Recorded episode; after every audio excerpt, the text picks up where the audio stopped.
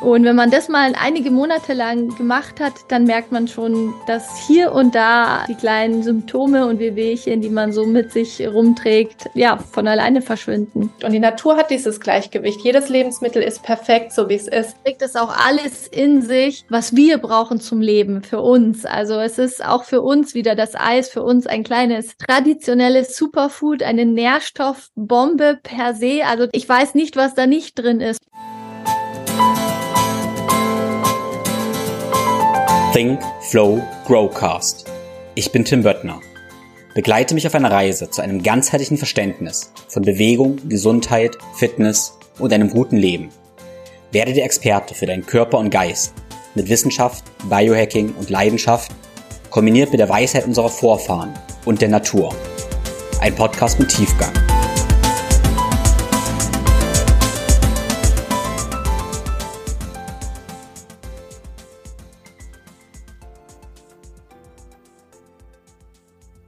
Herzlich willkommen zum Think Flow Growcast. Das ist der zweite Teil des Podcasts mit Heidi Beek und Esma Stork über die neue traditionelle Ernährung. Alle Shownotes zu dieser Episode findest du auf thinkflowgrow.com schrägstrich traditionelle Ernährung. Wenn diese Episode für dich wertvoll ist, dann abonniere erstens meinen Newsletter, wo du noch viel mehr wertvolle Infos bekommst. Findest du in den Show Notes. Dann teile die Episode jetzt sehr gerne in der Story auf Instagram mit einem Screenshot und lasse uns gerne eine Bewertung bei Apple und Spotify. Ganz lieben Dank dafür. Genau, also, was wir noch nicht besprochen hatten, war jetzt das Thema Innereien. Wir hatten Innereien angeschnitten, aber quasi das Thema Leber nicht. Weil ich hatte bei euch einen super tollen Tipp auch gesehen, wo ihr meinte da, wie kann man eben mehr Leber essen, Vielleicht ganz kurz, ich persönlich habe angefangen, mal Würste zu machen, weil ich viel Freude dabei habe. Ich habe so eine Wolfmaschine jetzt und mache entweder gehacktes, wo ich Muskelfleisch, zum Beispiel Herz und Leber eben mische, mit der Idee, dass ich in der Reihen untermischen kann, was dann meine Partnerin, Familie besser findet. Oder ich habe auch ja, Därme gekauft und habe quasi meine eigene Innereienwürste gemacht. So, hm. aber jetzt habt ihr zum Beispiel auch geteilt, dass man das auch einfrieren kann und praktisch Leberpillen genau. selber machen kann. Und natürlich ich als Biohacker kenne natürlich die ganzen Supplement-Brands, die direkt Leberpillen machen, aber wir können es auch selber machen.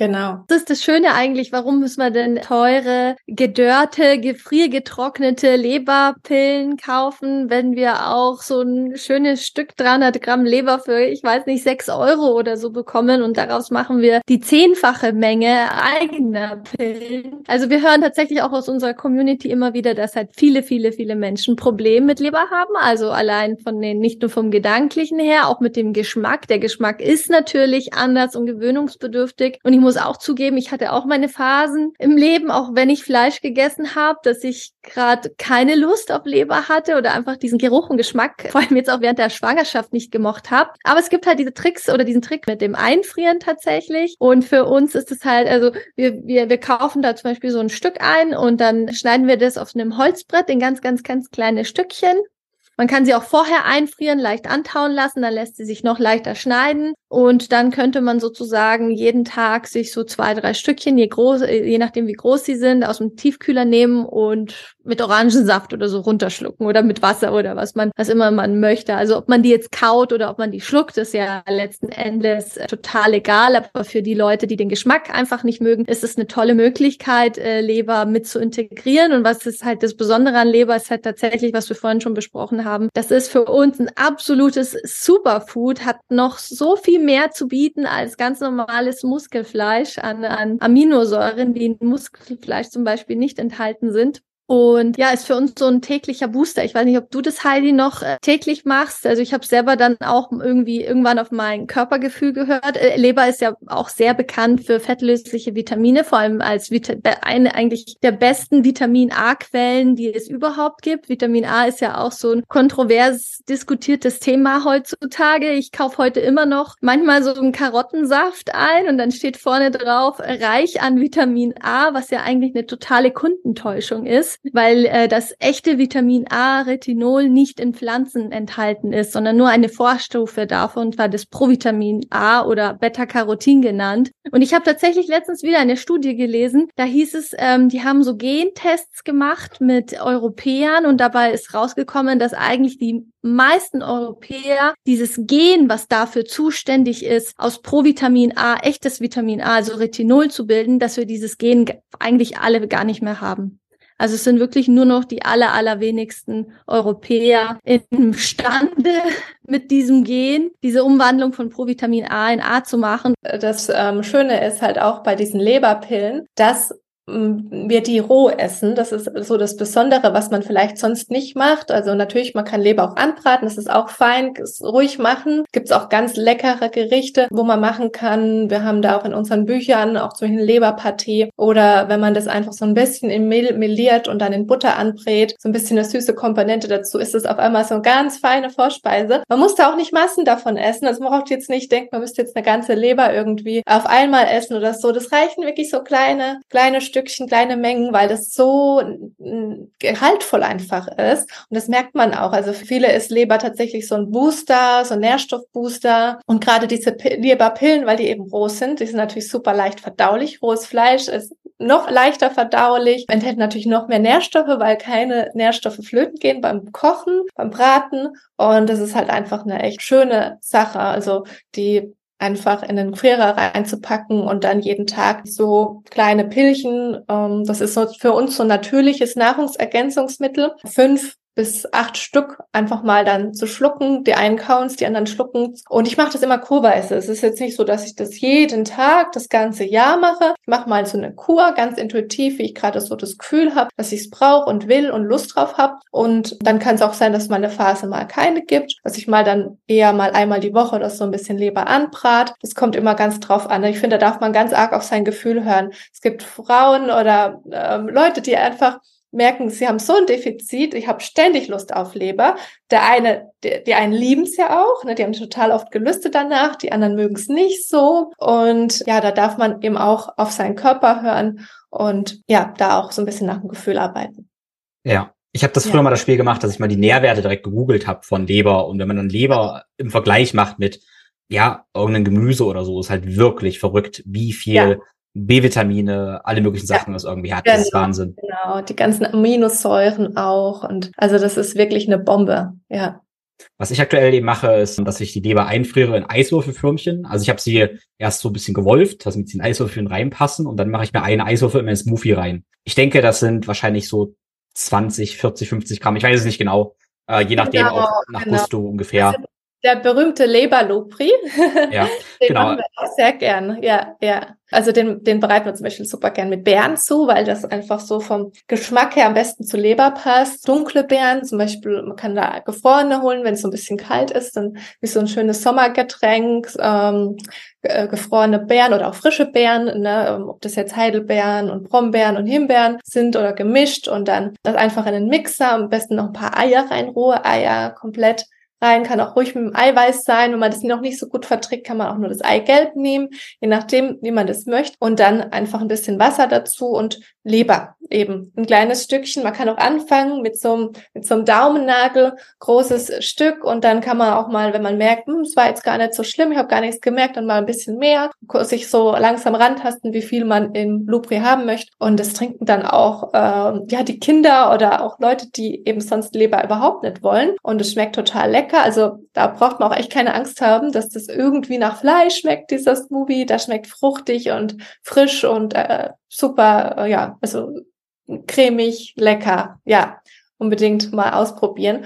Oder was auch eine super Methode ist, was ich eigentlich fast immer mache, wenn ich ganz normales Hack habe, dass ich Leber nochmal reinmogel, ein Stückchen. Und da muss man sich auch wieder rantasten, erstmal mit einem kleinen Stück und dann kann man mal immer ein bisschen höher gehen, so wie es eben der Familie schmeckt. Und da gibt's auch verschiedene Möglichkeiten. Die einen nehmen ein aufgetautes Stück Leber und äh, oder frisches Stück Leber und mixen sich das im Mixer und dann kneten sie es in den, ins Hackfleisch rein. Oder man kann auch mit einem gefrorenen Stück Leber mit einer Reibe, so mache ich es ganz gerne, weil ich das dann frisch aus dem Gefriertruhe nehme und dann reibe ich das einfach mit so einer Käsereibe rein. Mhm und danach knete ich das einfach in, ins Hack rein und das schmeckt man auch überhaupt nicht raus bis zu einer gewissen Menge. Also natürlich, wenn man sehr viel reinmacht, dann schmeckt man es irgendwann ein bisschen raus. Und ja, und so wertet man jetzt auch nochmal das Hackfleisch nochmal auf, nochmal impft es sozusagen nochmal mit ein paar extra Nährstoffen. Oder was jetzt noch eine Steigerung ist, ist unser Innereienhack. Das ist, das kann man sich auch beim Metzger machen lassen oder wenn man Fleischwolf hat, dann macht man das selber. Da kann man sich diverse Innereien zulegen oder eben auch den Metzger drum bitten. Es macht nicht jeder, aber man kann ja mal fragen. Wir haben auch ein paar Quellen und Her ähm, ja, Erzeuger, die das eben produzieren. Da wird eben unter Hackfleisch auch noch Organfleisch gemischt, also auch durch den Fleischwolf gedreht. Das ist dann Leber, das ist Herz, das ähm, können spezielle Fleischstücke sein. Ähm, was kommt noch rein? Erstmal habe ich was vergessen. Niere, Lunge. Genau, und dann kommt es da alles rein und es schmeckt tatsächlich super, super lecker. Das gibt ein ganz reichhaltiges Gericht, wenn man jetzt zum Beispiel eine Bolognese damit macht, gut mit Gewürzen noch ein bisschen verfeinert. Also es ist teilweise ein bisschen dunkler von der Farbe. Das Hack dann in dem Sinn, ne? das ist nicht ganz so hell, ist ein bisschen dunkler, aber ansonsten es schmeckt ganz arg fein. Also mein Mann, der mag keine Leber, aber wenn ich das ins Hackfleisch reinmache oder auch dieses Innereienhack, was voller Innereien ist und voll mit Leber, das ja, das ist super. Also dann es ist ja die Buletten damit, dann ist da die Bolognese, oh, das das schmeckt da gar nicht raus. Also kann man wirklich super auch den Kindern unterjubeln oder pa Ehepartnern, die keine ähm, Innereien sonst mögen. ja. Super, super guter Tipp. Ich habe äh, vor einer Weile auch mal dann quasi noch ein, zwei Eier in das Gehack reingemacht und ein bisschen mhm. äh, Haferflocken und dann wurden das quasi so ein bisschen wie Nuggets quasi. Das ja, war nochmal so der Trick. Ja, dann habe ich paar Haferflocken, können wir drüber reden, aber letztendlich war das dann noch mehr convenient oder so. Auch sowas kann ein Einstieg sein. Wie gesagt, in ja. meiner Erfahrung, wenn ich das langsam so ein bisschen anfüttere, genau. dann schmeckt das eben mit der Zeit. Ja, genau. Ja, und du hast noch ein was Wichtiges, was du gesagt hast, waren die gefrorenen Beeren. Äh, meine Erfahrung ist, wenn man lange manchmal so den Smoothie zu lange mixt mit der Leber und der wird warm, dann schmeckt es intensiver. Also alles schmeckt intensiver, ja. wenn es eben wärmer ist. Genau. Wenn es sehr, sehr kalt ist, dann schmeckt es besser. Also ich habe manchmal schon, wo ich zu viel Leber hatte, auch noch Eiswürfel reingemacht. Klar, Verdauung ist dann nicht ja. optimal, weil es zu kalt ist, aber mhm. je kälter, desto weniger schmeckt man es endlich. Genau, genau. Und soll ja auch lecker sein. Also das ist uns auch bei traditioneller Ernährung super wichtig. Das muss schmecken, das muss Spaß machen. Da dürfen die Sinne, die Geschmacksknospen, also auch alles mitessen und genießen. Das ist nicht nur irgendwie mm, eine Ernährung, um sich zu heilen irgendwie, wo, oder ja, ne, wenn viele, wo ihre Ernährung umstellen, die denken jetzt, muss ich jetzt gesund essen, das ist langweilig, das ist fade, jetzt muss ich auf so viel verzichten. Nein, traditionelle Ernährung ist kein Verzicht, das ist einfach, man bekommt so viel, man, man bekommt neue äh, Lebensmittel, neue alte Lebensmittel und man, man kocht auf einmal wirklich echt, also dass man gewinnt so viel, dass man auf einmal diese ganzen Sachen, was man so kennt, man sich äh, gekauft hat, Fertigprodukte oder irgendwelche Brötchen äh, vom Bäcker und ähm, dass man das plötzlich gar nicht mehr so will, weil man merkt, hey, das gibt mir gar nichts. Es schmeckt eigentlich fade. Das schmeckt fade und das andere das schmeckt echt, das schmeckt reichhaltig, das nährt mich auf Zellebene. Das ist einfach ja, man, also wer angefangen hat mit traditioneller Ernährung, das kann ich versprechen, da gibt's kein Zurück mehr. der hört nicht mehr auf, der wird nicht mehr anders kochen, weil man einfach nur merkt, dass es einem gut tut, dass es einem schmeckt, dass man dranbleiben will. Ja, natürlich, wir sind kein Fan von Extremen. Wenn man mal unterwegs ist, dann essen wir auch mal was, wo jetzt nicht ganz gesund ist. Wenn man die 80-20er-Regel einhält, dann ist das ja auch schon ganz fein. Man muss jetzt nicht in Extreme verfallen oder wenn man jetzt eingeladen ist, dann soll man, also würde ich niemals den Kuchen von der Oma verschmieren, auch wenn der mit Weißmehl und Zucker gemacht ist. Der ist auch mit Liebe gemacht. Und aber ja, zu Hause haben wir es einfach in der eigenen Hand und da können wir anfangen. Und da, wenn wir da wirklich schon so die Basics legen, und es geht ja auch um die Basics, geht jetzt gar nicht mal nur um spezielle Gerichte, sondern wenn man diese Grundlagen von traditioneller Ernährung, die Kochtechniken, wenn man die beherrscht, daraus kann man alles machen. Da sagst du was mhm. super wichtig ist. Also viele fragen, ah, die Rezepte und so weiter wollen Rezepte wissen. Und mein Kopf ist man ja so, hey, ich habe Lebensmittel und bereite die zu. Und das ist so, so einfach eigentlich, so vom Prinzip. Wir müssen auch irgendwie genau. so kochen. Also manchmal trenne ich so ein bisschen dasselbe, aber kochen ist manchmal so eine Hürde. Manchmal sage ich einfach, kauf wohl Lebensmittel und lerne die zuzubereiten.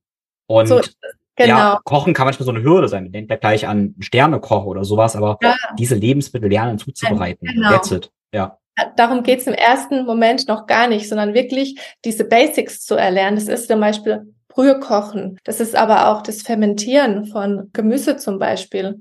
Das ist ähm, Säuern, zum Beispiel auch Hülsen, Hülsenfrüchte in Wasser einzuweichen oder vielleicht noch mit einem Schluck Molke anzusäuern. Das ist ähm, das frische Mahlen von Getreide. Das ist auch ein absoluter Gamechanger, um eben wirklich gesund einen gesunden Getreidekonsum eben auch zu haben. Und ja, auch da wieder die Fermentation, zum Beispiel Sauerteig, Teigruhe einzuhalten. Das sind so diese Basics. Wenn man die beherrscht, dann wird auf einmal das Kochen und diese einzelnen Gerichte einfach. Und wir machen auch ein, nicht einfach, weil es irgendwie traditionell ist oder weil es unsere Vorfahren gemacht haben, sondern diese Zubereitungen haben ja auch ihre Sinnhaftigkeit. Es bringt, wie die Heidi am Anfang gesagt hat, es bringt nichts so wahnsinnig viele Nährstoffe wie möglich zuzuführen, wenn wir aber einen kranken Darm haben, der kann das gar nicht aufnehmen oder der kann das gar nicht verwerten und verstoffwechseln, dann bringt uns das alles relativ wenig, sondern wir achten auch immer darauf, dass die Lebensmittel, die ja halt auch potenziell unseren Darm wieder belasten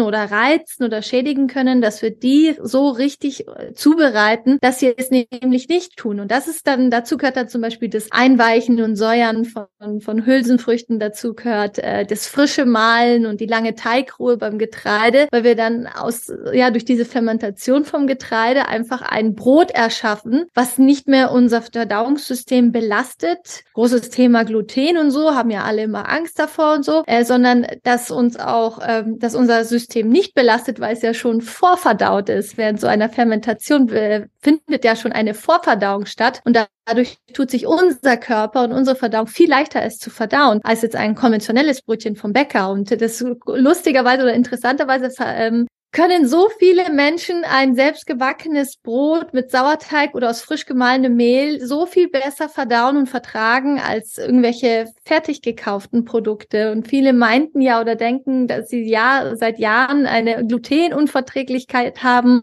weil sie sich so schlecht fühlen nach dem, nach dem Verzehr von Getreide, Brötchen und Broten. Und am Ende haben sie halt festgestellt, es liegt gar nicht nur an dem Gluten, sondern es ist einfach diese krasse industrielle Verarbeitung von von, von unseren eigentlich guten Lebensmitteln. Getreide an sich ist ja nichts Böses, nichts Schlechtes, nur die Industrie, wie sie das verarbeitet oder kaputt verarbeitet eigentlich für uns, das ist, das bringt dann am Ende Ergebnisse, die uns einfach belasten und auf Dauer natürlich auch schaden können. Wenn wir, wenn wir jeden Tag diese konventionellen Brötchen irgendwo kaufen, dann bekommen wir natürlich Probleme irgendwann mit dem Gluten. Ne? Dann, dann wird unser System, unsere Verdauung irgendwann auf das Gluten reagieren und wir meinen dann, es ist das böse Gluten. Aber es ist nicht nur das isolierte Gluten, sondern dieser ganze Prozess, der halt verloren gegangen ist. Also es gibt aber was Schönes, ähm, mittlerweile auch wieder Bäcker, die traditionell und handwerklich backen, die selber sagen, das wohin diese Bäcker eigentlich, es ist ja eine Kunst, die Bäckerkunst, wo die in den letzten 30, 40 Jahren hingeführt hat zu dieser Masse, zu diesem billigen, zu diesen ganzen Zusatzstoffen, die da, das meint man ja gar nicht, dass da so unglaublich viele chemische Zusatzstoffe enthalten sind. Wo das jetzt hingeführt hat in den letzten Jahren, ist einfach unterirdisch und macht uns auf Dauer alle krank. Und es gibt zum Glück wieder Bäcker, die sagen, wir besinnen uns wieder auf das traditionelle Handwerk und ja, machen das noch so wie vor 100 Jahren, dass wir unser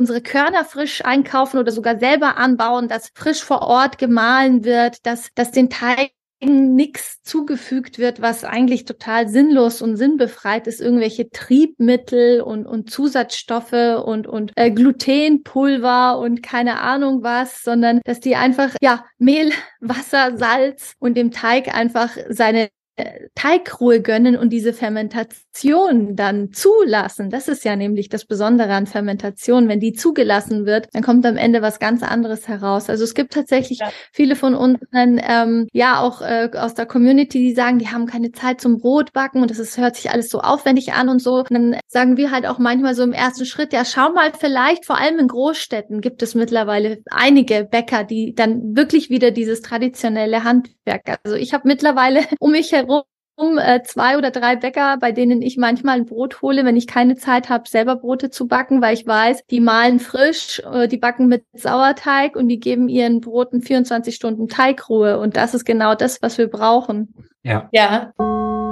Ist dir bewusst, wie sehr Licht deine Gesundheit beeinflusst? Der Sponsor für diese Episode ist Lichtblock. Ein paar Hintergründe. Natürliches Licht spielt eine entscheidende Rolle für deine Gesundheit. Entweder es synchronisiert deinen Biorhythmus mit der Natur. Hey, das bist du oder bringt deine innere Uhr durcheinander? Da natürliche Beleuchtung im Alltag nicht immer möglich ist, vertraue ich auf die Lösung von Lichtblock. Wenn ich am Abend nicht auf Kunstlicht verzichten kann, wie Leuchten oder auch Bildschirme, dann ist eine Blaulichtblockerbrille die innovative Lösung für ein modernes Problem. Am Abend empfehle ich dir eine kräftige Blaulichtblockerbrille und am Tag bei der Computerarbeit empfehle ich dir eine leichtere Blaulichtblockerbrille. Lass uns kurz weiter die Logik der Natur folgen. Wenn du in der Nacht etwas Licht benötigst, dann sollte das eben nicht so hell wie die Sonne sein, sondern eher so wie eine Kerze. Und dafür findest du bei Lichtblock kleine Nachtlichter, die übrigens auch meine Partnerin und meine Tochter zum Stillen lieben. Eine weitere adaptive Leuchte ist das Ringlicht. Und dieses Ringlicht von Lichtblock hat drei dimmbare Modi. Erstens reines und beruhigendes Rotlicht, einen anderen Modi, der wie Kerzenlicht ist und für den Morgen oder auch den Tag ein intensives Tageslicht. Das ist ein großartiger Begleiter für alle möglichen Situationen. Genauso wie wir schon immer die Kraft der Sonne oder des Feuers können, können wir Licht auch therapeutisch nutzen, indem wir es nicht blocken, sondern eben direkt verstärken. Und aus diesem Grund liebe ich Infrarotlampen. Für meine Regeneration benutze ich den Lichtblock. Das ist ein Lichttherapiegerät, vor dem ich am Morgen zum Beispiel gern meditiere oder auch lese. Schau dir also die innovativen Beleuchtungslösungen von Lichtblock an und spare mit meinem Code ThinkFlowGrow10 10% auf alle Produkte. Auf lichtblock.de sparst du mit dem Code ThinkFlowGrow10 10% auf alle Produkte. Wenn du über meine Links bestellst, dann schützt du einerseits dich und deine Gesundheit, andererseits nachhaltige und großartige Unternehmen und mich und meinen Podcast. Lieben Dank dafür. Zum Thema Getreide würde ich gerne noch was sagen, weil es eines meiner Lieblingsthemen. Ich finde das ähm, so spannend. Wir sind da selber auch sehr spät auf das Thema Frischmalen auch erst draufgekommen. Aber ja, das war dann irgendwie, da hat es mich total Klick gemacht und was das einfach für einen Unterschied macht. Also wir haben auch lange mit ähm, Sauerteig schon gebacken gehabt, aber eben mit gekauften Mehlen und irgendwann sind wir eben drauf gekommen, das Thema Getreidemühle haben wir dann eben bei anderen so gesehen, haben gedacht, hm, die meinen das frisch und ja, muss man das machen? Und haben uns dazu dann auch Bücher äh, zugelegt und äh, ja, plötzlich ist es uns eben gedämmert, dass einfach der Keimling zum Beispiel, also die durch dieses ähm, Mahlen, dieses vorgemahlene Getreide, in dem Moment eigentlich, wenn es liegt, die Lagerung, dadurch verpuffen die Nährstoffe. Und irgendwann eigentlich hat auch schon Weston Bryce rausgefunden, dass nach zwei Wochen der Keimling nicht mehr zu finden ist. Also die ganzen Nährstoffe im Keimling. Da ist zum Beispiel das ganz wichtige Vitamin B1 drin, das wir brauchen für den Kohlenhydratstoffwechsel. Fehlt das, können wir das Getreide nicht mehr so gut verdauen. Und ähm, auch viele andere Nährstoffe, die eben im Keimling enthalten sind. Und die verpuffen einfach einfach. Und nicht nur der Keimling, sondern überhaupt das ganze gelagerte Mehl, das verliert jeden Tag, jede Stunde an Wert. Und also dieses abgepackte Mehl, was wir in Supermarktregalen finden, hat die Fähigkeit verloren, uns zu nähren. Und da gibt es eine ganz, ganz interessante Forschung von den Forscher Kühner und Bernasek. Die haben Tierfütterungsversuche mit Ratten gemacht. Die haben die in drei Gruppen eingeteilt. Die erste Gruppe, die hat frisch gemahlenes Getreide bekommen.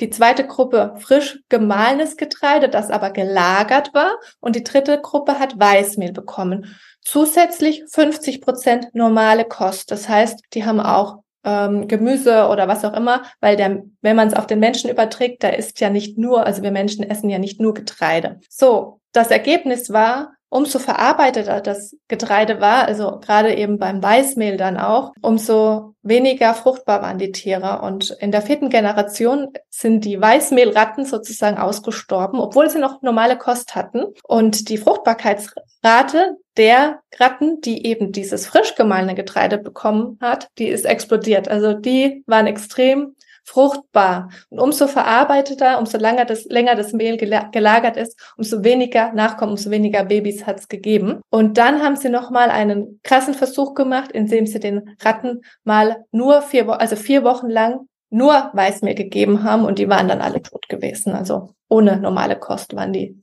haben die noch gar keine Nachkommen mehr bekommen und die waren alle tot. Ja, das sehen wir einfach, wie eben dieses verarbeitete Getreide wie das Weißmehl eben die Fähigkeit, uns zu nähren, eben verliert. Und deswegen müssen wir, wenn wir Getreide essen wollen, das wieder ursprünglich machen, dieses Korn nehmen, frisch mahlen, direkt den Teig bereiten, bestenfalls den einfach auch ein bisschen wirken lassen. Das heißt, ähm, mit Sauerteig oder auch durch Hefe oder durch andere Arten von Fermentation ein bisschen stehen lassen. Dadurch entwickeln sich noch mehr Enzyme. Es, ähm, das Ganze wird bekömmlicher. Es werden ähm, mehr Nährstoffe gebildet. Es werden ähm, Antinährstoffe abgebaut. Also dann entstehen ganz viele Prozesse, die für unseren Körper super dienlich sind. Und wie die erstmal auch schon gesagt hat, es ist sozusagen vorverdaut und dadurch auch für uns einfach leichter aufzunehmen, nährstoffreicher. Ja. Genau. Das ist wirklich total spannend. Ich habe das ich bei mir festgestellt, also wir reduzieren eben viel auf dieses Gluten und ja. vergessen die Details, die du so gesagt genau. hast. Und was ich zum Beispiel für mich manchmal kaufe, sind Weizenkeime, direkt abgepackte Weizenkeime. Die meine sind auch abgepackt, aber was ich realisiert habe, ist, dass ich 200 Gramm Weizenkeime esse und das ist für mich wie ein Superfood. Also so, ich esse das vielleicht einmal im Monat oder so, aber ich habe davon keine Probleme und ich fühle mich super, super gut. Aber mhm. die Idee ist ja, okay, Weizenkeime müssen ja eigentlich voller der Essenz von Weizen sein. Muss ja eigentlich schlecht sein. Verrückterweise fühle ich mich davon aber eigentlich super, super gut. Mhm. Okay, und mhm. das ist ja schon so ein Indiz dafür, ist es nicht ganz so einfach, weil wenn ich nur ein Mischbrot eins essen würde, würde ich mich wahrscheinlich eher nicht ganz so gut fühlen. Von den Weizenkeimen die eigentlich viel schlimmer sein müssten, fühle ich mich aber gut. Vielleicht letzte Sache, ich habe keine Getreidemühle, aber ich male die Körner einfach im, wir haben Thermomix und auch mhm. das geht. Also auch das zum Einstieg muss nicht sofort jemand eine Getreidemühle und so weiter kaufen. Tatsächlich, ich bin Pragmatiker oft, mache wirklich im Thermomix die Körner rein, mal die frisch und mache dann in diesem Thermomix auch noch das, äh, das Ganze, macht den Verarbeitungsprozess auch gleich weiter. Weil genau. das eben super einfach, tatsächlich einfach ist, weil ich aktuell keine Getreidemühle habe. Ja, damit habe ich auch angefangen, erstmal in so einen Mixer. Und das machen viele auch erstmal so. Das ist eine super Sache, weil das Wichtigste ist eben dieses frische Vermahlen. Der Unterschied vielleicht zur Getreidemühle, warum es sich dann langfristig dann doch lohnt, in eine zu investieren, ist, dass es natürlich gemixt ist und, das, und in der Getreidemühle wird das gemahlen zwischen zwei Steinen mm. und dadurch wird das Ergebnis viel, viel feiner und das Backergebnis viel besser, mm. weil Thermomix, genau, wird das halt gemixt und äh, man bekommt dann nicht ganz so fluffige äh, Gebäcke und mit der Getreidemühle bekommt man noch schönere Ergebnisse. Das ist ein Vorteil. Und auch wenn man größere Mengen machen möchte, also im Thermomix darf man auch nicht zu viel äh, rein, äh, Körner reinmachen auf einmal, kann man auch das Messer kaputt machen, wenn man es dann übertreibt. Deswegen immer dann immer kleine Etappen. Das ist auch anstrengend. Und natürlich die Getreidemühle, das lässt man einmal durchlaufen und das ist überhaupt ähm, ja keine Mühe. Also ich hatte am Anfang bis gedacht, oh je, jetzt noch mal was Neues und noch ein Arbeitsschritt mehr. Und das äh, ist mir erstmal hat mir Stress gemacht. Und jetzt denke ich nur, ich will es gar nicht mehr anders. Und das macht überhaupt keinen Mehraufwand, weil ich ähm, die Körner einfach reinkipp und dann kommt es raus. In der Zeit kann ich schon mal das Wasser herholen, mein Sauerteig richten und bis ich alles da habe an Equipment, bis dahin ist dann auch schon das Mehl fertig und ich kann den Teig machen, lass den stehen und dann äh, ein paar Stunden später kommt er dann in den Ofen und es gibt ganz wundervolle Brote, die wirklich auch einen ganz anders nähern und das Gefühl ergibt so, ja, so muss es eigentlich richtig schmecken, so schmeckt's richtig und nicht irgend so eine leere Pappe. Okay, also diesen Ausschnitt habe ich jetzt rausgeschnitten und zeige ich meiner Partnerin, weil die sagt immer keine Küchengeräte, aber sie liebt Brot und das ist der perfekte Werbetext, dass ich noch ein Küchengerät kaufen darf. Ich danke dir dafür. Getreidemühle ist irgendwann ein Muss bei der traditionellen Ernährung, gerade wenn man viel mit backen möchte und auch nicht auf Getreide oder auf äh, leckere Gebäcke und so verzichten will, weil es und man ich kann versprechen, es hat noch keiner bereut. Das ist einfach so eine gute Anschaffung. Ja, das wird man nicht bereuen. Es macht Spaß, es, es, es riecht schon gut, wenn es rauskommt, so frisch gemahlen. Die Ergebnisse werden besser. Man kann alles machen. Man kann auch Kuchen weiterhin backen. Ähm, äh, man kann jetzt wird's noch, jetzt wird's noch besser als Werbetext. Ja, ja, ja. Am Anfang hatten wir auch ein bisschen Angst mit Vollkorn. Wird das denn so? Aber wir machen Pasta, wir machen Kuchen, wir machen Brötchen, wir machen alles. Wir machen Grießbrei. Man hat da, es, es gibt fast keine, es grenzenlos die Möglichkeiten. Man kann da wirklich sich völlig austoben. Ja. Cool. Rezepte findet ihr übrigens in unseren Büchern. Also alles, was die Heidi gerade genannt hat, vom Kuchen, Gebäcken, äh, Keksen, ähm, Plätzchen, Grießbrei, Nudeln. Ähm, da haben wir unsere Rezepte sozusagen optimiert, so dass die am gesündesten, aber auch am schmackvollsten sind und ja, man auch ähm, moderne Gerichte machen kann. Also nur weil wir uns traditionell ernähren, heißt das ja nicht, dass wir jetzt ständig nur wie Oma kochen müssen und irgendwelche Sauerbraten braten und Kartoffeln, langweilige Kartoffeln und Soßen und so richten, sondern äh, wir haben sozusagen auch Alltagsrezepte, die halt sehr ja. beliebt sind Familien und dazu gehört halt auch Brot, Pasta, Pizza und so weiter und auch mal einen Kuchen einmal die Woche oder so. Haben wir halt versucht, in der gesündesten und besten und darmschonendsten und nährendsten Form zu entwickeln, die es gibt. Und ich denke, das ist uns auch gelungen. Natürlich heißt das nicht, dass wir jeden Tag, nur weil es jetzt Vollkorn und frisch gemahlen ist, heißt es das nicht, dass wir jetzt jeden Tag äh, Kuchen essen sollen, jeden Tag Pancakes, jeden Tag Pizza und Pasta. Das gehört jetzt nicht zu einer, sagen wir mal, ausgewogenen, äh, gesunden Ernährung, aber wenn das einmal die Woche die Kinder oder die Familie verlangt, dann ist da nichts dabei. Also das Gleichgewicht muss halt dann irgendwie immer noch stimmen. Aber wir wollen uns, wie die Heidi auch gesagt hat, nichts verbieten und sagen, das ist jetzt ganz furchtbar, das ist schlimm und das gibt's jetzt einfach nicht mehr. Bei uns gibt's keine Pasta mehr. Da würde ich ja lügen, wenn ich das behaupten würde. Also ja, von daher haben wir einfach den allerbesten Weg gefunden, wie wir das alles integrieren können. Ja, und die Leser finden bei uns auch eine Anleitung, wie man zum Beispiel einen Sauerteigansatz selber züchtet. Das ist auch so eine traditionelle Zubereitungsmethode, die wirklich spannend ist, weil man wirklich aus Wasser und Mehl ein, ja, ein Haustierchen züchten kann. Also es gehört zu unseren traditionellen Haustierchen, die wir jede Woche pflegen und füttern, indem man einfach Mehl und Wasser wieder dazu gibt und davon ernährt der sich und der gibt eben dieses Triebmittel in in den Teig rein. Und nicht nur das, der hat echt ganz tolle Eigenschaften, weil, Eigenschaften, weil der eben ähm, durch diesen ganzen, also dieser Fermentationsprozess kurbelt er an und ähm, das Brot wird geschmackvoller, aromatischer, es wird ähm, nährstoffreicher, bekömmlicher. Ähm, es hat so viele Vorteile auch für den Blutzuckerspiegel. Ähm, selbst Diabetiker können teilweise das Brot essen, frisch gemahlen, Sauerteigbrote. Das äh, verwandelt ein Lebensmittel. Das ist auch so ein, ja, Wunder, Wunder-Lebensmittel. Sauerteig. Mhm. Genau, genau. Ja, und nicht nur mit Getreide. Milch fermentieren wir regelmäßig, also Rohmilch. Die Rohmilchfermentation ist ja auch eine unserer. Kannst du vielleicht mal ganz kurz, ich glaube, Leute denken, das ist super aufwendig. Kannst du mal ganz kurz sagen, wie wir da starten können. Nicht groß aufwendig, sondern ganz kurz, wie einfach es eigentlich sein kann. Hm. Ja, also wenn ihr, sagen wir mal, eine Milchfermentation machen wollt, was sind Milchfermente? Also die ganzen üblichen Sachen wie äh, Joghurt, Kefir, äh, Sauerrahm, Dickmilch, Sauermilch, so Sachen können wir ganz einfach selber machen. Ihr kauft ein Liter Rohmilch und lässt die einfach drei Tage in der warmen Küche stehen.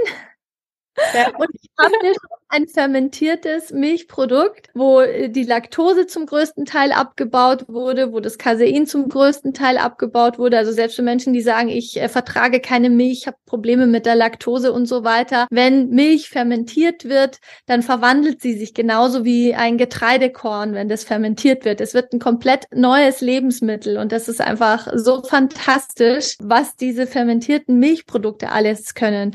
Und selbst wenn ich nicht an Rohmilch komme, also also Rohmilch ist ja so die Königsklasse, aber selbst wenn ich nur, sagen wir mal, eine eine pasteurisierte, gute Bio-Weidemilch im Supermarkt kaufe, wenn ich da ein paar Kefirknöllchen mit rein äh, die bekommt man übrigens also in diversen Internetshops, auch bei Kleinanzeigen und so weiter von anderen Leuten, von der Familie, die vermehren sich ja auch, die kann man dann weiter züchten und verschenken und so. Wenn man in diese pasteurisierte Milch einfach ein paar Milchknöllchen mit reingibt und das dann 24 Stunden im Warmen stehen lässt, dann fermentiert es auch.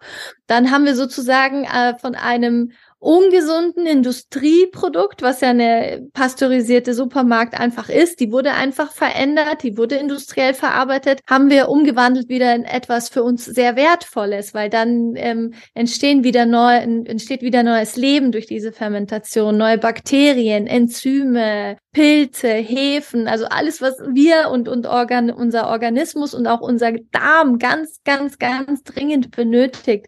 Das ist ja auch die, das große Problem, dass man sagt, dass so viele Menschen einfach durch, durch ihre Ernährung, durch ihren Lebensstil, durch Medikamente, Antibiotika, Baby, Antibabypille und so weiter, sich ihr Mikrobiom so zerstört und zerschossen haben mit der, mit, mit den Jahren, dass, dass halt da eine Armut an Bakterien, also diese Bakteriendiversität in unserem Mikrobiom, die ist einfach bei den meisten gar nicht mehr so vorhanden und das brauchen wir.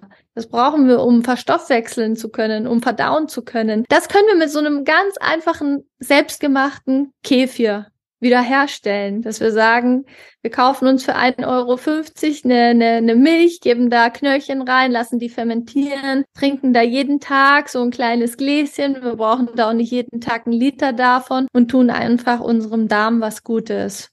Und alles andere, wie du ganz am Anfang, Tim, gesagt hast, ähm, die ganzen Wehwehchen und so, die lösen sich dann oft auch von alleine mit der Zeit. Also man muss jetzt nicht sagen, ich bekämpfe jetzt meine Allergie, sondern man muss an die Ursache gehen und sagen, ich baue jetzt erstmal meinen Darm wieder auf. Ich beschäftige mich mit meinem Darm. Ich, ich lasse die Darmschleimwand äh, abheilen durch eine Fleischbrühe und ich gebe ihm neue Bakterien, meinem Mikrobiom, eine Vielfalt an neuen Bakterien und Hefen, was wir alles brauchen. Und wenn man das mal einige Monate lang gemacht hat, dann merkt man schon, dass hier und da ähm, die kleinen Symptome und Wehwehchen, die man so mit sich rumträgt, ähm, ja, von alleine verschwinden. Das ist unglaublich, was so ein Kefir einfach leisten kann auch unser, eins unserer Lieblingsfermente, der, Rohmilchkefir. Also wenn man die Möglichkeit hat, an Rohmilch zu kommen, dann ist es natürlich noch besser, weil die ist schon von vornherein lebendig. Da sind noch alle Enzyme drin. Die ist leichter verdaulich, weil eben noch alles enthalten sind, die ganzen Nährstoffe, die Enzyme. Komischerweise kann die Rohmilch auch von Menschen teilweise verstoffwechselt werden, die auch Laktose,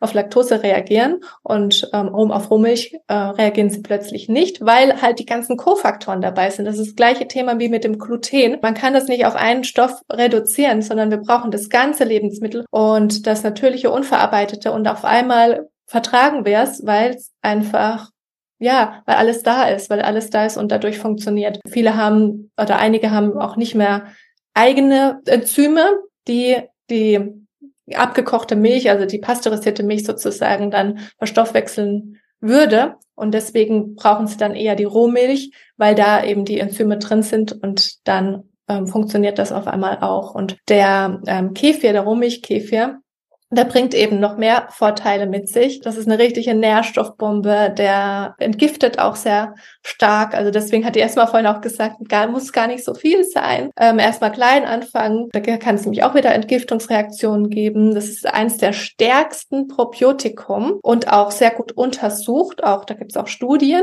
die eben zeigen, dass der Rohmilchkefir ähm, wahnsinnige gesundheitliche Benefits mitbringen kann. Und ähm, im Vergleich jetzt zum Kefir, den man eben Milchkefir, den man im Supermarkt kaufen kann, da gibt's ja auch welchen, der enthält vielleicht so zwei, drei Bakterienstämme. Ähm, unser Rohmilchkefir, der könnte gar nicht im Supermarkt stehen, da wird die Flasche wahrscheinlich explodieren, weil da so viel Power neben drinne ist. Deswegen ähm, haben die da eben ein eingeschränktes Mikrobiom drinne und dementsprechend haben wir auch nur einen eingeschränkten Nutzen. Wenn wir den aber selber machen und am besten eben mit Rohmilch, geht auch mit pasteurisierter, aber mit Rohmilch ist es halt noch gehaltvoller und dann, dann haben wir den ganzen, ganzen Vorteile. Es wirkt sich toll aus auf den Blutzuckerspiegel, auf die Zähne. Das ist auch wieder zahnstärkend, auch Milch, weil sind die fettlöslichen Vitamine drin. Wir brauchen auch neben den Bausteinen wie die in zum Beispiel in Fleischbrühe drin sind, die unsere Darmschleimhaut eben regenerieren lässt, brauchen wir auch die Probiotika,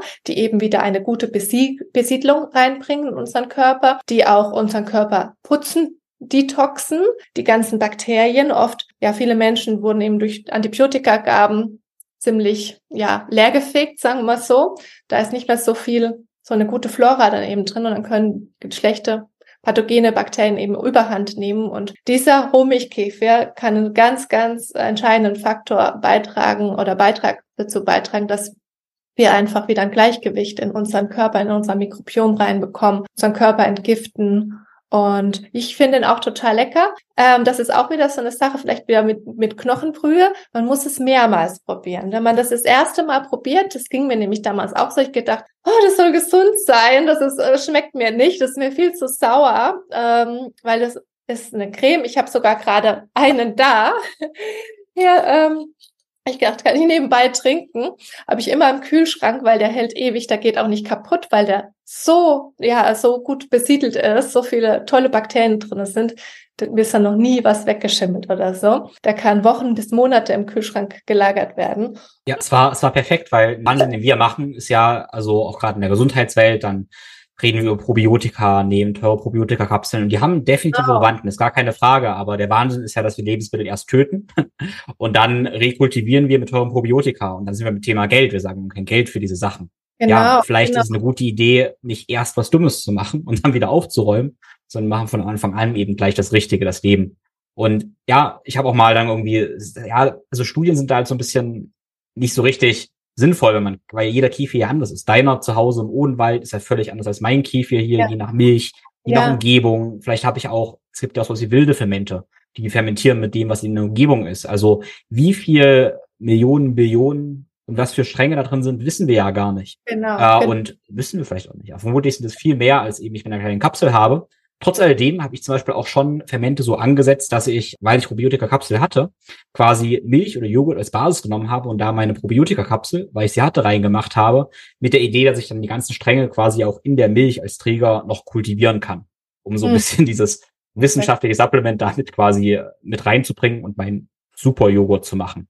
Sehr gut. Ich ähm, wollte erzählen, dass ich den am Anfang ja auch nicht mochte und gedacht habe, hm, ist nicht meins, mir zu sauer und so. Und dann aber natürlich auch noch noch mal probiert habe, weil ich hatte ja noch ein bisschen mehr da und dann habe ich ihn zwei, drei, vier Mal probiert, vielleicht fünfmal und auf einmal hat mein Körper danach verlangt. Ich habe plötzlich ähm, dies, diesen Geschmack war dann plötzlich in meinem Hirn eingebrannt und plötzlich habe ich gedacht, ich brauche jetzt ein bisschen Kefir, aber eigentlich schmeckt mir es doch nicht. Aber irgendwie hatte, hatte ich plötzlich so gelüstet drauf und so entwickelt sich das, wenn man dem Körper mal was äh, Neues, was Echtes, was Gutes gibt, dann kann es ein bisschen dauern, aber plötzlich fängt an, der Körper zu merken, wie gut und wertvoll das ist. Und dann auf einmal kommen die Gelüste wieder und auf einmal schmeckt es einem. Jetzt liebe ich ihn, umso saurer er ist, umso besser. Also das ist schon ähm, ja krass, was da äh, für eine Umwandlung geschieht. Und das ist mit vielen Lebensmitteln so, dass einem die ja plötzlich viel besser schmecken und man gar nicht mehr die ungesunden Sachen plötzlich mag. Ja, das ist interessant, weil ich sage dann auch mal den Klienten, hey, ist mal genau so, ist mal, wie ich sage, als Einstieg so. Und genau. dann denken Leute, ah, aber irgendwann, ich möchte wieder das andere essen. Sag ich, entspann dich mal. Und dann schauen wir ja. mal in zwei Monaten. In zwei ja. Monaten habe ich auch selber oft genug gehabt, esse ich das wieder und merke, du hast es vorhin so schön gesagt, ich fühle mich leer. Es ist wie, mhm. ja, es ist, es erfüllt mich irgendwie nicht. Genau. Ich fühle mich genau. wie nicht zu Hause. Das ist dann so ein Feedback, was ich ja, das müssen wir am Anfang gar nicht spüren. Wir können dem Prozess vertrauen, das einfach mal eine Weile so machen, wie ihr beide wunderschön im Buch eben ja aufzeigt dem gerne auch ein bisschen Vertrauen schenken, weil nein, es muss sich nicht am Tag eins sofort alles perfekt anfühlen. Kann sein, muss aber nicht. Aber einfach mal nach zwei, vier Wochen gucken, was passiert. Und ganz, ich weiß nicht, ich habe neulich mal wieder Raffaello gegessen, was ich früher toll fand. Ich dachte, Raffaello ist ja hier so Kokos und irgendwas. Ja. Ich habe dieses Raffaello gegessen und es war einfach enttäuschend. ja, es war enttäuschend. Meine, meine Erinnerung von vor zehn Jahren, was jetzt der Raffaello war, war boah, Kokosball. Ja. Und es war einfach nur langweilig. Zucker, pflanzliches Fett, irgendwas ganz ja. weit weg von der Natur. Gegenzug dazu, wenn wir manchmal irgendwelche schönen so Kügelchen auch machen mit Nussmus und Kokos, irgendwie sowas. Wow, mhm. das schmeckt spitze. Ein bisschen Honig drin. Ja. Aber so verändert sich das automatisch. Der Geschmackssinn verändert sich mit der Zeit. Das ist wirklich, wenn man Industrieprodukte und, und künstliche Aromen und Gewürze und vor allem dieser krass süß, intensiv schmeckende, weiße, raffinierte Zucker, wenn man ähm, daran gewöhnt ist, dann schmecken einem vielleicht anfangs so die selbstgemachten Sachen nicht so, wenn man natürliche Süßen verwendet und natürliche Gewürze. Aber mit der Zeit gewöhnt sich der Geschmackssinn um und dann ist es genau umgekehrt, genau wie du das erzählt hast. Also wenn ich jetzt irgendwie irgendeine Süßigkeit Süßigkeit aus, aus dem Supermarkt esse, finde ich sie einfach nur noch ekelhaft. Ich schmecke dieses Labor daraus, ich schmecke diese Chemie daraus, diesen Zucker, oft auch diese Zuckeraustauschstoffe, weil die Industrie ist ja auch so klug und kommt jetzt so langsam auf den Trichter, okay, die Leute wollen keinen raffinierten Zucker, dann nehmen wir halt irgendwelche Zuckeraustauschstoffe, äh, äh, Erythrit, Saccharin und äh, Glukosesirup und äh, ja, tausende von, von Begriffen, die es da gibt und die schmecken auch einfach nur, also ich finde sie mittlerweile total ekelhaft, die schmeckt es gleich raus, wenn mit sowas gebacken oder gemacht, ähm, gekocht wird. Ähm, das ja. ist das Positive, dass wir unseren Geschmackssinn auch trainieren können, wie die Heidi gesagt hat, wenn man jetzt einen Joghurt oder Kefir aus dem Supermarkt gewöhnt ist erstmal und ein, der schmeckt einem und dann macht man sowas mal zu Hause, und es schmeckt ganz anders plötzlich, dann denkt man sich auch so, oh, das ist mir zu sauer, das schmeckt mir nicht, das werden meine Kinder nicht trinken und so. Aber wenn man sich dran gewöhnt mit der Zeit und es langsam einschleicht und das andere ausschleicht, dann funktioniert es mit der Zeit. Dann will man gar nicht mehr zurück später. Mhm. Können wir unsere Zellen und damit unseren Körper verjüngen? An dieser Frage wird fleißig geforscht. Und drei spannende Ansatzpunkte der Wissenschaft sind die Erhöhung der NAD-Plus-Spiegel, die Aktivierung der Autophagie, also Zellreinigung, und die Kontrolle deines Blutzuckers. Avea, ein Schweizer Unternehmen, hat für diese Säulen evidenzbasierte Nahrungsergänzungsmittel für optimale Zellfunktion mit dem Fokus auf Vitalität und Langlebigkeit entwickelt. In diesem Sinne, vielen Dank an Avea als Sponsor dieses Podcasts. Hey, wie ich immer sage, die Basis für Gesundheit und Langlebigkeit ist dein Lebensstil. Deshalb empfehle ich dir in erster Linie immer Lebensstilmaßnahmen wie Bewegung, Training, Ernährung, Fasten, Meditation und ein gesundes soziales und physisches Umfeld sowie auch Trauma- und Persönlichkeitsarbeit.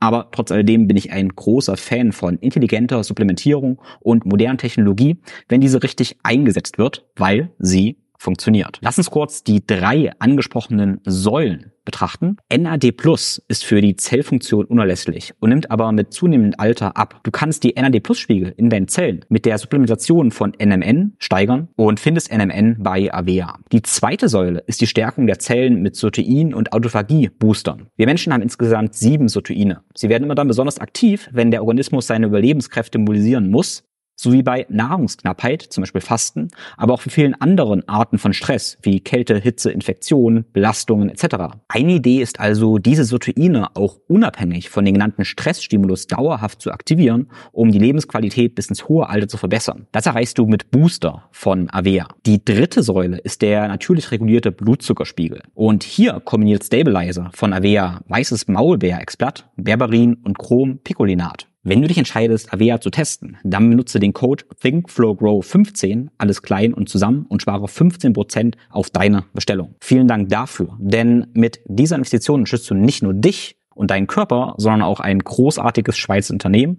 und mich und meinen Podcast.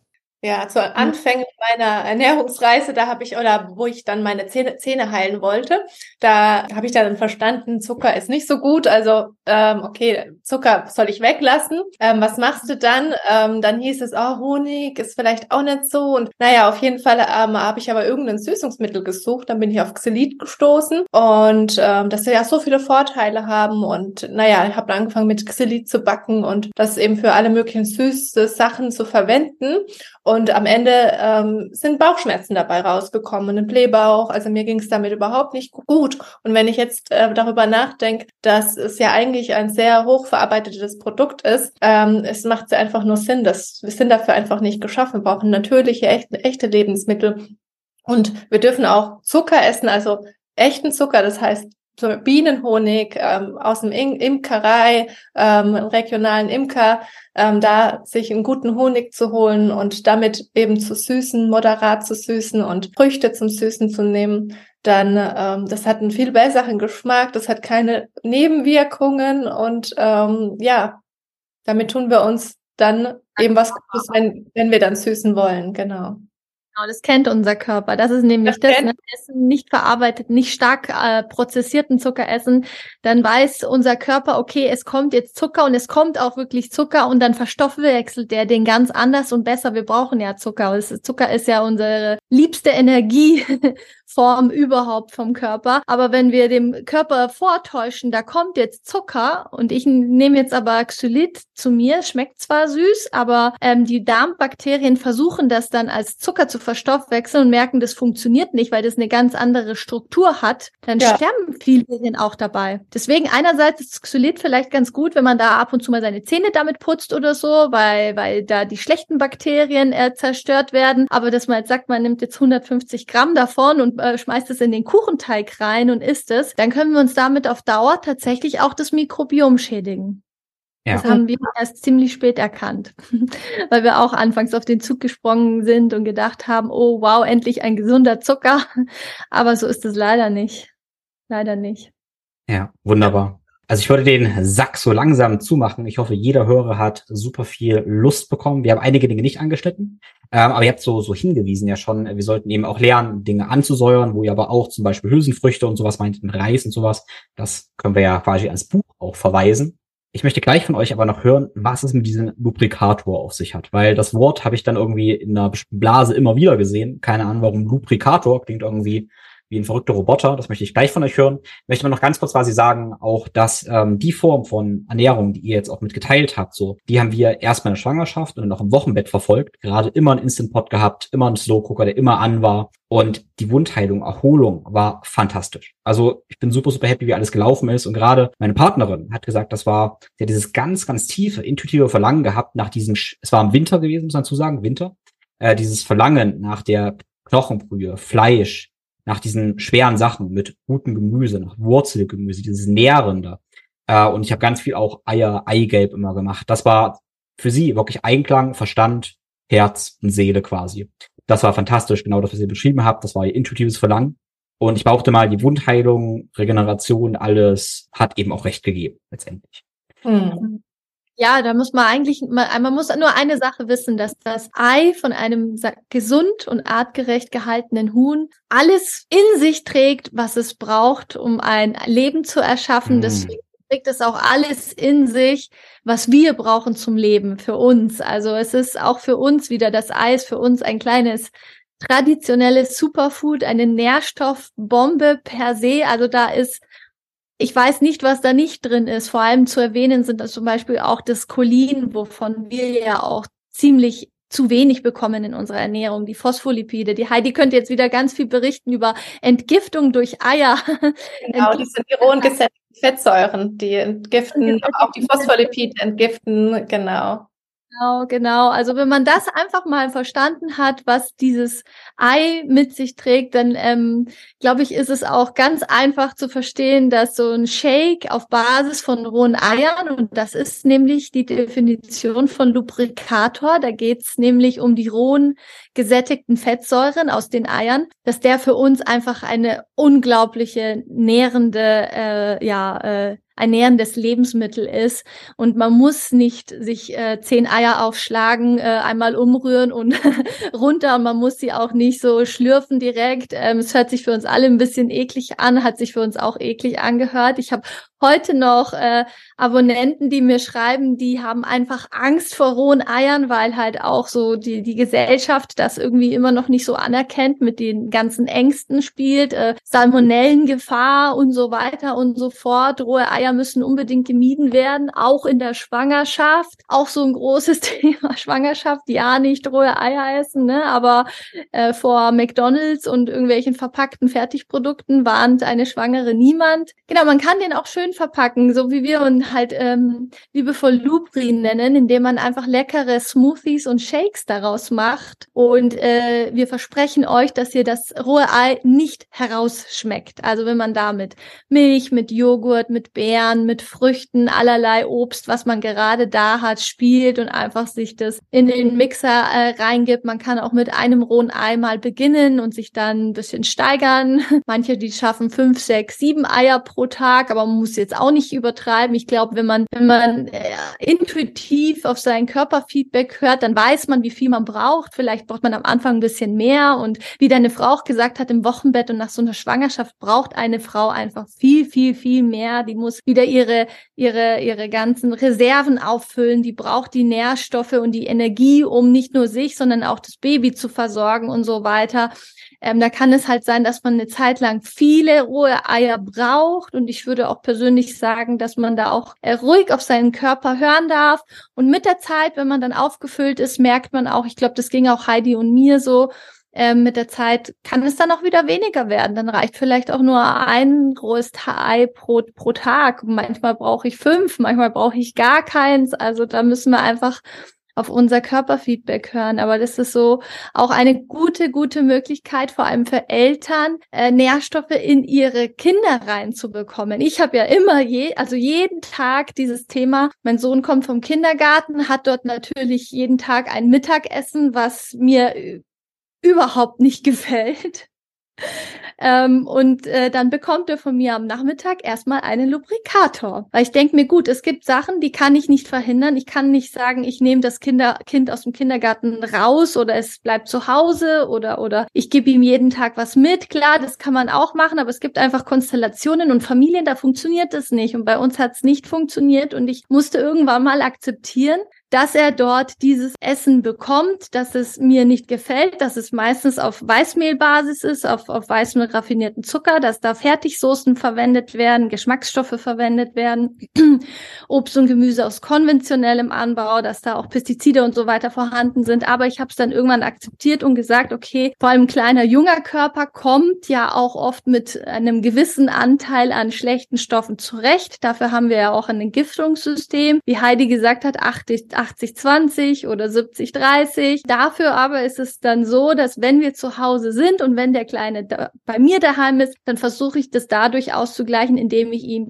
so viele Nährstoffe gebe, die er für diesen Tag halt braucht, weil er sie zum Beispiel durch dieses Mittagessen im Kindergarten nicht bekommen hat. Wenn er nur äh, Nudeln mit Tomatensauce isst, dann weiß ich, dass er an dem Tag also wirklich keine, fast keine Nährstoffe bekommen hat und dann bekommt er Nachmittag einen Lubri. Und was auch total schön ist oder was unglaublich effektiv ist, sind Wachteleier. Mhm.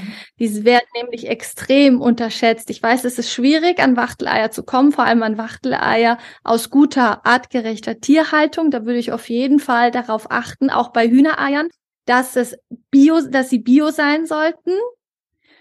Und bestenfalls oder eigentlich immer noch ähm, Freiland Haltung äh, betrieben wird, also Zugang haben nach draußen. Weil nur Freilandhaltung, also wenn, wenn, wenn, das habe ich auch relativ spät verstanden. Ich habe gedacht, Freilandhaltung alleine reicht aus. Aber leider ist es so, dass Hühner immer zugefüttert werden. Also nur Gras reicht Hühnern nicht aus. Die brauchen noch Getreide. Und wenn ich jetzt auf, wenn jetzt auf der Verpackung nur Freilandhaltung draufsteht und kein Biosiegel dabei ist, dann werden die nämlich oft mit billigem Soja aus konventionellem Anbau oder halt Getreide aus konventionellem Anbau, meistens aus dem Ausland, zugefüttert. Dann haben die zwar die guten Stoffe aus dem Gras, was da noch so ein bisschen wächst. Oft wächst ja da gar nicht mehr so viel Gras, aber die werden halt zugefüttert mit Pestiziden und halt schlechten Getreide. Ne? Und deswegen ist halt auch dieses Bio für uns wichtig, ähm, dass da zumindest äh, der Anteil der, der Pestizide, der zu der Stoffe, die halt beim Ackerbau in der Landwirtschaft verwendet werden, dass das so gering wie möglich gehalten wird. Und bei Wachteleiern ist es leider noch etwas schwieriger, aber es gibt sie. Man muss nur die Augen offen halten. Und was auch sehr interessant ist, es ist auch beim Fleisch so, dass wenn wir eine gesunde Fütterung haben bei den Tieren, dass auch das Omega-6 zu Omega-3-Verhältnis ein ganz anderes ist als bei Tieren aus Massentierhaltung oder Tiere, die mit Soja gefüttert werden. Das macht nämlich einen ganz, ganz, ganz großen Unterschied aus, weil wir alle haben einen totalen Mangel an Omega-3, außer wir versuchen das irgendwie mit Supplementen oder so wieder auszugleichen. Aber allein durch die Ernährung ist es extrem schwierig, das hinzubekommen, dieses richtige Verhältnis. Und da können halt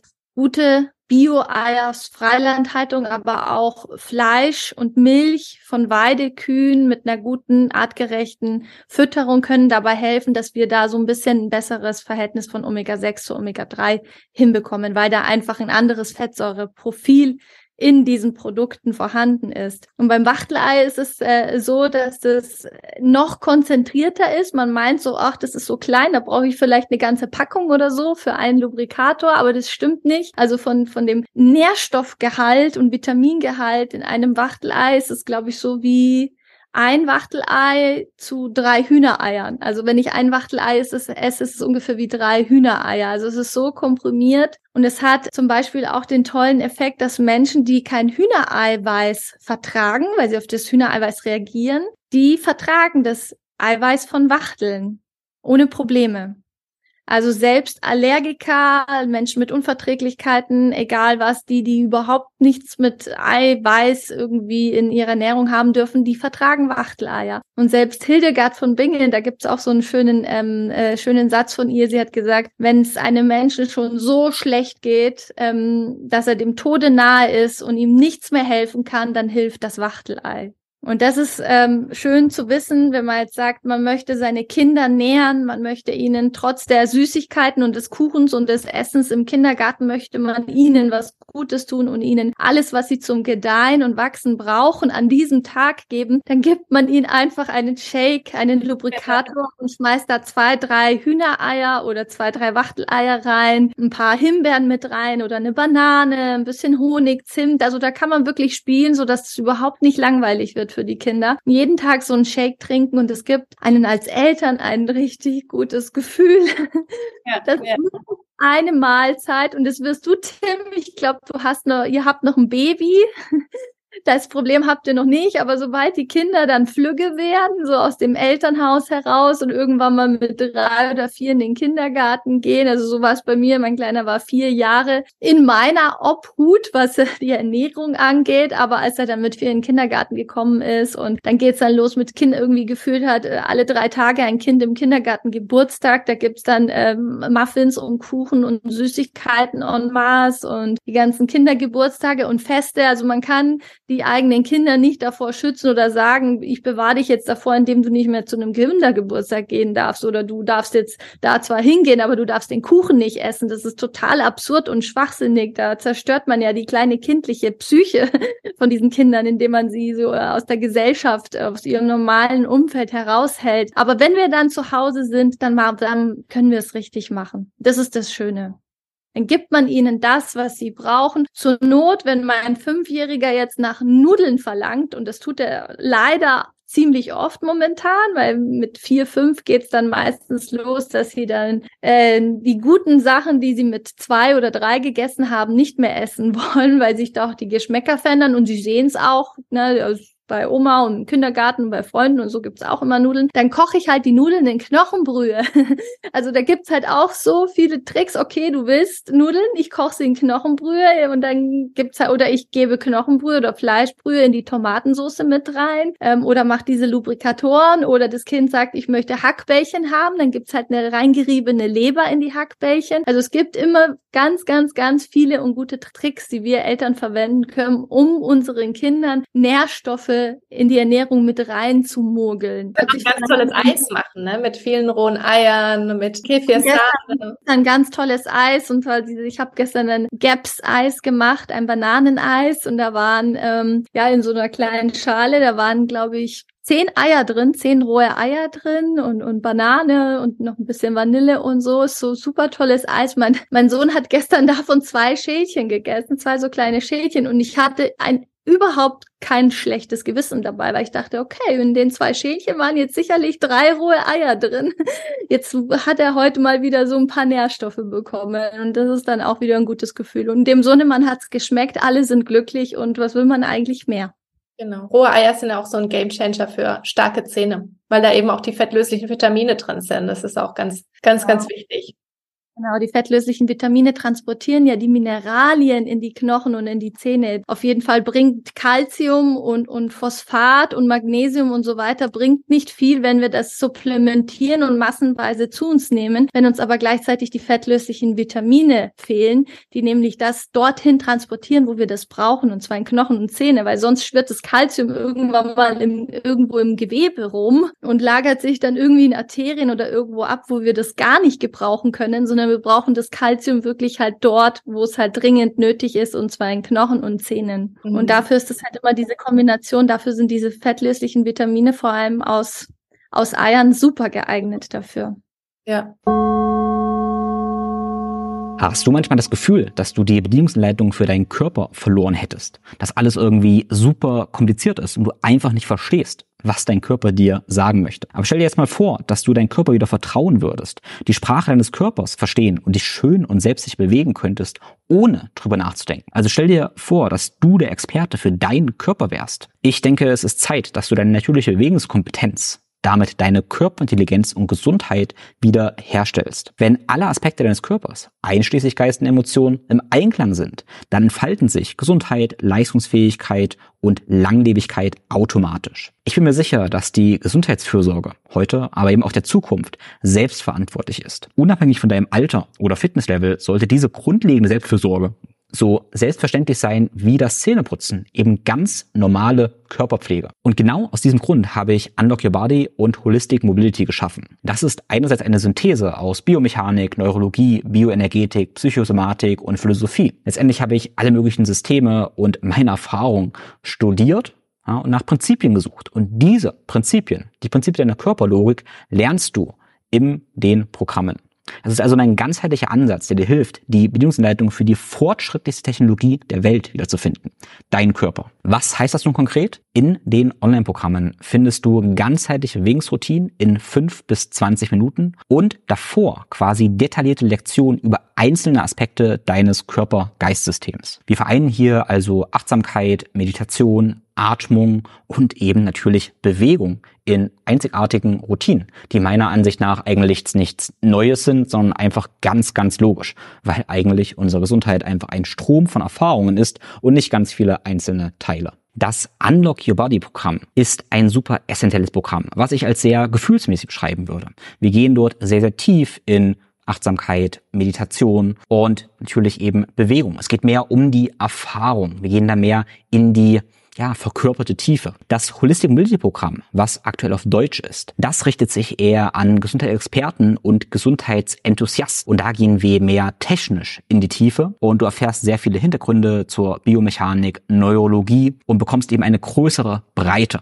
Wie gesagt, super wertvoll für Experten, aber es kann auch für dich, falls du einfach nur umsetzen möchtest, eher verwirrend oder zu viel sein. Wenn du also einen Körper hast, dann ist diese Idee, dieses Programm für dich. Den Link zu dem Programm findest du in den Show Notes. Und ähm, ja, meine Erfahrung war dann irgendwie auch, als ich anfing, ähm, damals mit vegan, da habe ich dann so auch gemerkt, dass äh, mir fehlt was und dann habe ich viele Sachen auch ergänzt mit Nahrungsergänzungsmitteln. Wir sind jetzt auch nicht per se gegen Ergänzungen. Ähm, wenn das richtig eingesetzt wird, dann äh, kann das auch den einen oder anderen wirklich sehr gut helfen. Aber meine Erfahrung war dann einfach, dass ich wild supplementiert habe, das eine zu viel, von dem anderen zu wenig. Es ist, wenn man das selber aus eigener Faust einfach macht, eine kleine Lotterie an Nährstoffen und wir brauchen dieses Gleichgewicht und die Natur hat dieses Gleichgewicht. Jedes Lebensmittel ist ist perfekt, so wie es ist. Aber wenn wir dann eben irgendwelche Pilchen äh, isoliert einfach einnehmen, wo dann nur dieser Nährstoff und nur dieser drin ist, dann auf einmal kann ein Ungleichgewicht eben entstehen, wenn wir das eben im falschen Verhältnis zum Beispiel zu uns führen oder davon äh, von dem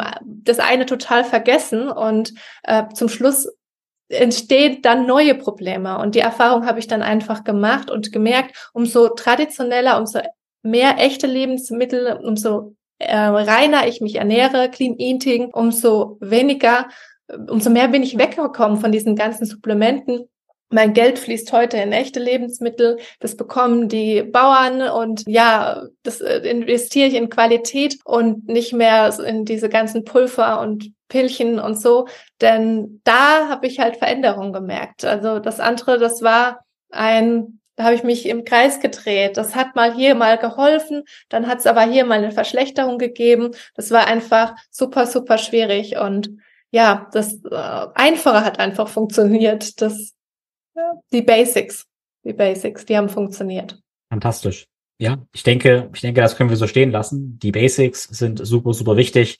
Dazu, wenn wir spezifische Defizite haben, bin ich der Meinung, dass eine gezielte Supplementierung eine ziemlich gute Idee sein kann. Und ganz oft ist es eben nicht, das ganz oft prinzipiell ist es nicht das Entweder-Oder, sondern eine Synthese, eine Synergie, wo wir das im Gesamtkontext eben sehen. Also ich hoffe, alle haben Motivation, mehr zu lernen für eure Bücher. Und erzählt mal, wie kann man von euch lernen? Wo ist auch vielleicht der beste Ort, um eure Bücher zu bekommen? Ähm, wir haben eine, eine Webseite und darüber kann man die dann bestellen. Also wir haben einen eigenen Shop sozusagen. Und ähm, genau, sind aber auch auf Amazon vertreten, wer darüber lieber bestellen möchte. Wir haben auch, ja, ähm, gibt inzwischen auch so ein paar Shops, worüber man unsere Bücher auch bekommt, aber hauptsächlich einfach über unseren, über unsere Webseite www.die traditionelle Ernährung.de. Das ist, da ist immer ein Bindestrich dazwischen, zwischen den Worten und ja. Verlinke ich, verlinke ich alles in Schutz. Ah, ja. Alles, über das wir gesprochen haben. Ich habe sehr, sehr, sehr viele Notizen gemacht. Alle möglichen Rezepte, ja. alle möglichen Namen, andere Bücher von euch. Ich habe alles aufgeschrieben, kommt alles ja. in die Show Notes. Show Notes sind auch erstmal ein Podcast, aber ausführlich im begleitenden Blogartikel. Der mhm. ist bei thinkflowgrow.com Schrägstrich traditionelle Ernährung. Ne? Genau. Alles klein zusammen, traditionelle Ernährung. Da finden alle Leser ausführliche Shownotes, eure Bücher und auch gerne immer noch Ergänzungen zu, zu bestimmten einzelnen Themen, die wir genau. besprochen haben. Genau. Und auf Instagram, da sind wir auch sehr aktiv. Da ähm, ja, könnt ihr uns jeden Tag beim Kochen über die Schulter sehen und dieses Praktische einfach dann auch miterleben. Also wer uns da folgen möchte, der ähm, ja wird da nochmal auf eine ganz andere und nähere Art und Weise an, an die Hand genommen, genau. Heidi heißt übrigens heidi.beek und ich heiße traditionelle Unterstrich Ernährung auf Instagram.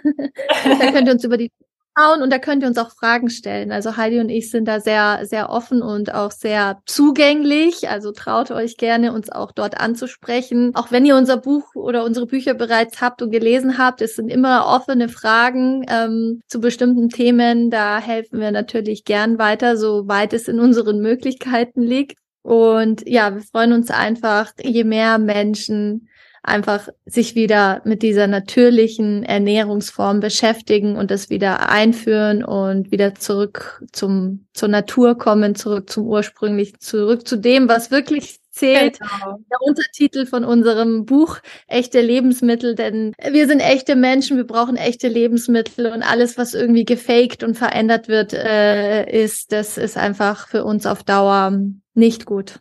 Ja, und vielleicht so ein letzter Tipp, dass man einfach nicht alles auf einmal umsetzen muss äh, man wirklich ähm, Schritt für Schritt sich rantastet, sich mal eine neue Kochtechnik mal anschaut, die ausprobiert, vielleicht auch ganz entspannt mal als Experiment sieht und jetzt nicht gleich denkt so, oh je, das muss ich jetzt immer machen, sondern einfach mal nur ausprobiert und auf einmal merkt man, es war eigentlich ganz leicht und man bleibt automatisch dran. Also wirklich mit Leichtigkeit die Sachen einfach einführen und ausprobieren, schmecken, erleben rantasten, gute Lebensmittel kaufen, genau.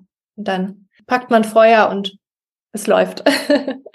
und Routine erleichtert ja auch vieles. Wenn man die Sachen öfter mal probiert hat, dann geht das auch alles schneller. Sehr schön. In diesem Sinne mit ganz viel kindliche Neugier, ja, ran ja. an die Wurst quasi. Ja. Danke für eure Zeit. Danke ja, sehr gerne. Wir waren sehr gerne hier. Das war's mit dieser Episode des Podcasts. Ich hoffe, du konntest einiges mitnehmen, aber jetzt liegt es an dir, das Ganze auch in die Tat umzusetzen und aktiv zu werden. Ich wünsche dir ganz viel Freude beim Kochen und ganz viel Freude und Neugier bei der Ernährung und vor allem eben auch bei den Effekten, die sich dann auf deine Gesundheit einstellen. Wenn das Ganze wertvoll für dich war, dann ist es auch für andere Menschen wertvoll und deshalb die Einladung. Bitte teile diesen Podcast in den sozialen Netzwerken. Zum Beispiel, indem du jetzt direkt einen Screenshot machst und diesen Screenshot in der Story auf Instagram teilst und hinterlasse uns sehr gerne eine Bewertung bei Apple und Spotify. Ganz lieben Dank dafür. Vielen Dank auch an die Sponsoren dieses Podcasts, die uns eben ermöglichen, dir jede Woche neue Podcasts zu liefern. Wenn du die Sponsoren jetzt anschaust, über die Links der Sponsoren bestellst, dann bekomme ich eine kleine Provision und du ermöglichst damit diesen Podcast. So, nun wünsche ich dir eine wunderschöne Woche. Alles Liebe, dein Tim.